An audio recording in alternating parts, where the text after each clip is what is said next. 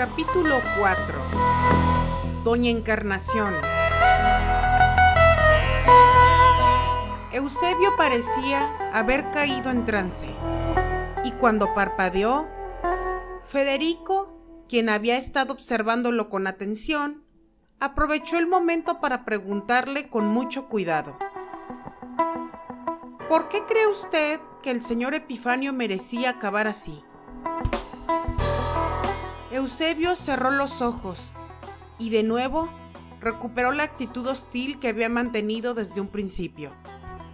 Con una mirada penetrante le dijo a Federico, Mire, don Epifanio no era un santo.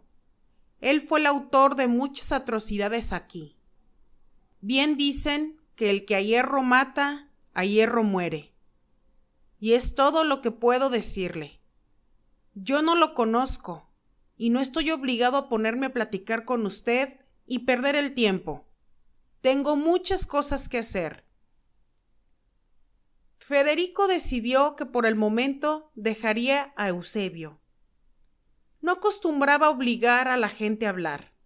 Con una sonrisa cortés respondió Le agradezco mucho su tiempo, señor Eusebio. Tenga un buen día y así sin más se alejó de allí, caminando a ritmo seguro. Eusebio se quedó extrañado, pues creyó que después de lo que había dicho, el investigador lo cuestionaría más.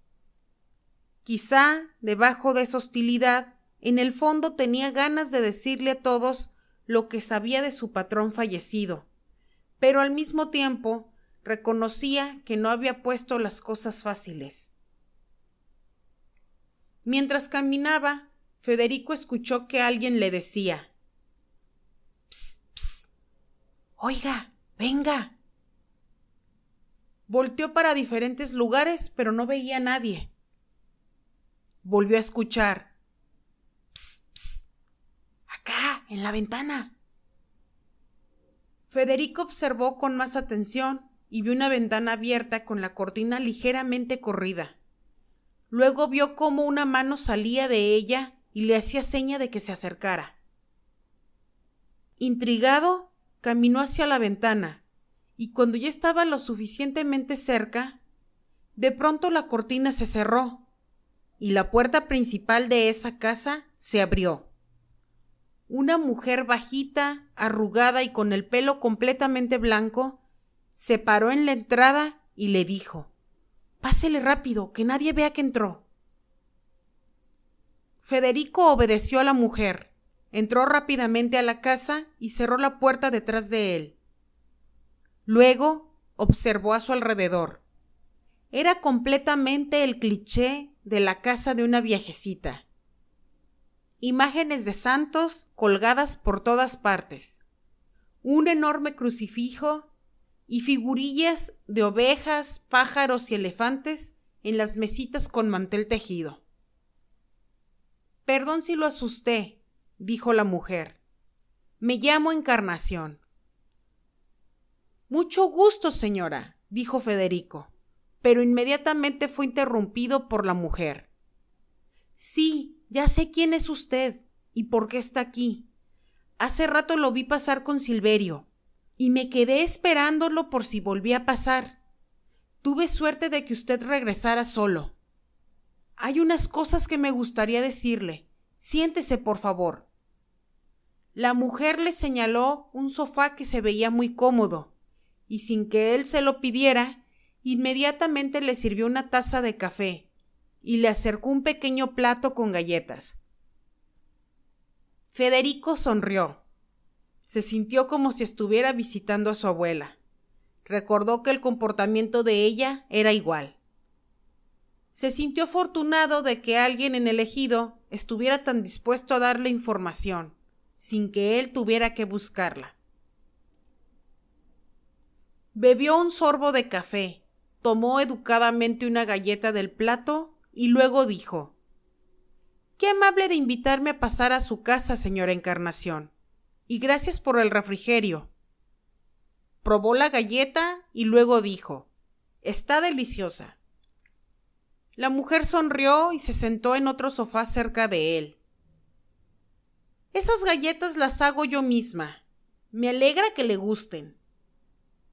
Federico lo observó con amabilidad y le dijo ¿Qué es eso que quiere decirme? Doña Encarnación dudó un momento, pero luego dijo Mire, no sé por dónde empezar. La noche que ocurrió todo lo de don Epifanio, yo escuché cosas.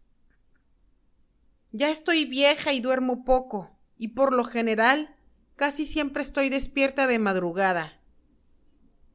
Hasta el momento yo no sé qué es lo que le han dicho, o usted que ha indagado, pero lo que sí puedo decirle es que a don Epifanio lo mataron, y no fue una sola persona, fueron varias.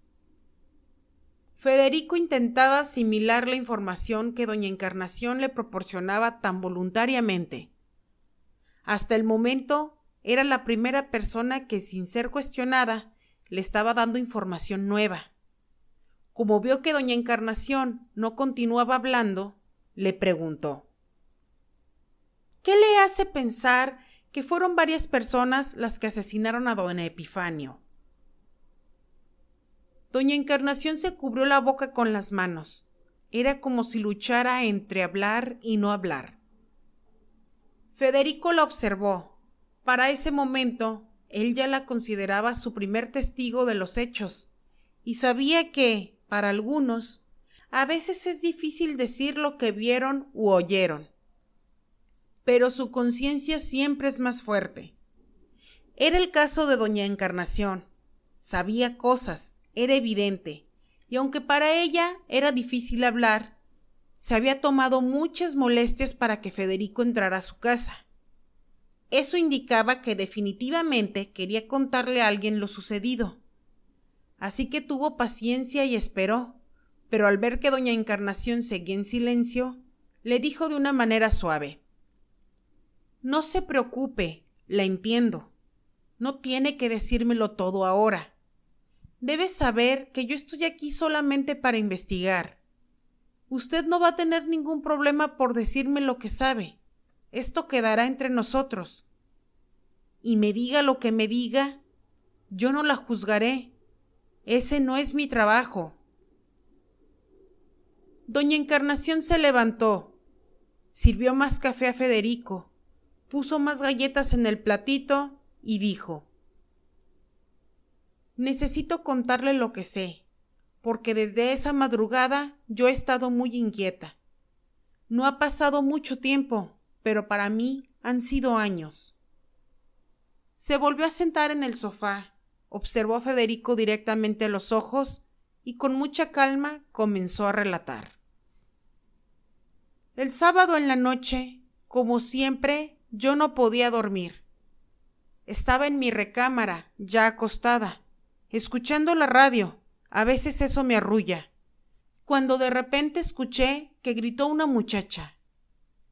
Bajé el volumen del radio y escuché varias voces, como si alguien estuviera discutiendo.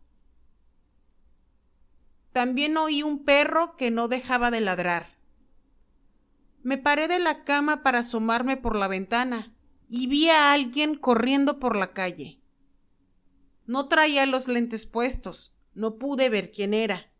Me quedé un rato allí parada viendo si pasaba algo más, pero nada. De repente un silencio inundó el ejido. Cuando ya estaba acostada, volví a escuchar que alguien caminaba por la calle. Otra vez me asomé. Eran dos personas, iban hablando entre ellos, pero no estaban corriendo, solo iban caminando a prisa y aunque esa vez sí traía los lentes puestos, no logré identificarlos porque estaba oscuro. Quería encender la luz, pero algo me dijo que no debía hacerlo. Momentos después vi que dos personas caminaban de regreso. Supongo que eran los mismos que había visto. Ya después de eso, nada. Me acosté, pero ya no me pude dormir. Un perro no dejaba de aullar y en la mañana temprano, que se supo lo de don Epifanio, hice conjeturas y pensé que todo eso estaba relacionado. Doña Encarnación hizo una pausa y luego continuó diciendo, y hay algo más. He estado pensando sobre la muchacha que gritó y de cómo fue precisamente don Epifanio quien apareció muerto. No tengo idea de quién era ella, ni tampoco del que corrió y de los otros dos que fueron y volvieron caminando a prisa. Pero eso solo puede significar algo. Al decir esto, doña Encarnación se cubrió la cara con las manos. Federico esperó y esperó. Sabía que ser paciente era crucial. Por más que quisiera preguntar, tenía que contenerse. Luego, doña Encarnación quitó las manos de su cara. De nuevo vio a Federico a los ojos y dijo Don Epifanio era un desgraciado. Es un secreto a voces en este ejido que él era muy abusivo. ¿A qué se refiere con esto? preguntó Federico. Doña Encarnación enrojeció. Federico no sabía si estaba enojada o avergonzada. Ella se llevó las manos al pecho y luego le dijo Mire, yo soy una señora decente. No sé cómo explicar algo tan atroz. Espero que me entienda cuando le digo que por muchos años todo lo que él quería lo tomaba y que seguramente en este ejido hubo y hay criaturas que fueron fruto de su maldad. Y no importa cuánto pregunte, nadie va a querer hablar de eso, aunque todos lo sepamos. No podría decirle con exactitud quiénes fueron sus víctimas, porque seguro fueron muchas. Con todo esto que pasó, creo que esta vez él acabó muerto porque por fin Dios le puso un alto. Después de una pausa, doña Encarnación dijo, Eso es todo lo que sé. La policía le preguntó a mucha gente del ejido, pero no vinieron conmigo. Y yo tenía que contárselo a alguien. Usted me pareció el indicado. No es que esté de acuerdo con que alguien haya cometido un crimen, pero en este caso, don Epifanio se lo merecía Alguien tenía que detenerlo. Y espero que se pudra en el infierno por todo el daño que hizo. Doña Encarnación guardó silencio. En cuanto Federico notó que ya no hablaría más, le dijo Gracias por todo, señora. Y no se preocupe. Esta conversación quedará entre nosotros. Se despidió de ella y con cuidado salió de su casa sin ser visto. Mientras caminaba a su auto, pensó en que su investigación había avanzado mucho en un solo día. Tres personas se habían encargado de poner las cosas en contexto. El comisario Vargas, Eusebio y doña Encarnación. Ya se le habían expuesto los posibles motivos. Ahora solo faltaba dar con los involucrados en el crimen.